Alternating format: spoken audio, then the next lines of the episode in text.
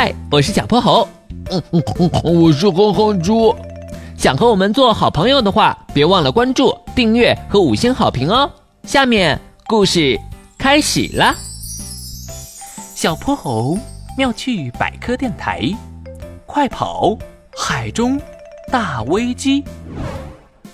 我的神秘朋友告诉我，大风暴就要来了。咕噜咕噜，小泼猴，拜托你们去波波海疏散那里的居民。咕噜咕噜，天亮了，我要睡觉了。听完玄教授的留言，小泼猴连忙召唤金斗号，带上哼哼猪飞往了波波海。金斗号变形为潜水艇，沉入海中。经过特殊处理的水下喇叭，用最大音量播放着紧急通知：紧急通知，大风暴就要来了，请各位居民抓紧撤离避难。小泼猴，你说玄教授的神秘朋友是谁呀？难道波波海还有比玄教授更厉害的科学家吗？我也很好奇，不知道今天能不能遇到他。在小泼猴和哼哼猪激烈讨论着神秘朋友时，一只小水母突然敲响了玻璃窗。小泼猴立马按下了紧急减速，打开后舱门，让它游了进来。你们就是玄教授派来帮忙的助手吧？我是水母小寇，快去劝劝海龟爷爷吧。嗯，他就是不肯走。嗯，小泼猴，他认识玄教授，该不会他就是那个神秘朋友吧？应该不是吧？他还没有你的脑袋大呢。快走呀！风暴就要来了！水母小抠激动地吐出一串泡泡。小泼猴和哼哼猪赶紧戴上潜水头盔，和他一起去寻找海龟爷爷。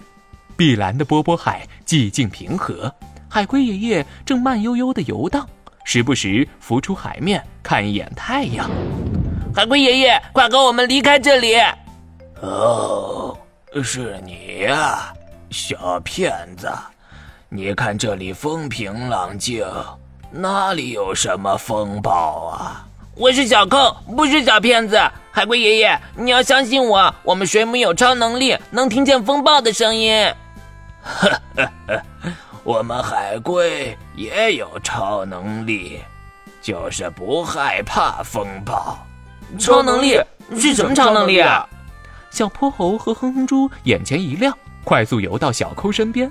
小抠伸出一只触手，细柄的前端挂着颗小球。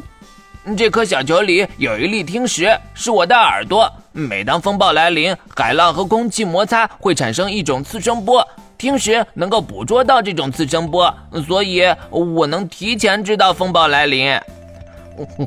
原来玄教授的神秘朋友真的是你啊！是啊，多亏了玄教授帮忙，否则海底的居民们根本不相信我。毕竟我长得可不像一个气象专家。别难过，小寇，我们一定能把海龟爷爷劝离。三人围在海龟爷爷身边，叽叽喳喳说个不停，吵得他把头缩进了龟壳里。三个小骗子，别和爷爷恶作剧。呃，就算真有风暴啊，我一直躲在壳里就行，什么危险都没有。话音刚落。乌云席卷而来，狂风卷着巨浪，让整个波波海都陷入了动荡。不明所以的海龟爷爷刚把头伸出来，就被最近的一个漩涡卷了进去。救命啊！海龟爷爷，小泼猴赶忙扒住它的壳，扯住它的尾巴。飓风发脾气，更用力的转圈儿，要把小泼猴也卷进去。哼哼猪抱住小泼猴，使出全身的力气，把两人往后拽。嘿呀，呃，我今天可吃了三碗饭。在哼哼猪的不懈努力下，大家总算暂时脱离了险境。可还没来得及松口气，更猛烈的风声、雨声、雷声交错着砸了过来。潜水艇在东边四百米处，但是我们好像游不过去了。望着身边一个个不断扩大的漩涡，小泼猴也有些紧张。这时候，水母小抠一马当先，当起了先锋。大家跟着我。小抠凭借着灵敏的听觉，带着大家下潜上浮，避开了一个又一个障碍。终于在巨浪再度拍打波波海之前，安全进入潜水艇内。劫后余生的哼哼猪倒在座椅上，摸出一块巧克力，用力咀嚼着。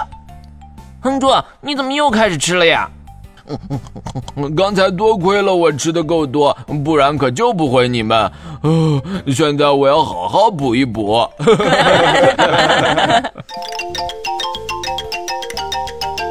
今天的故事讲完啦，记得关注、订阅、五星好评哦。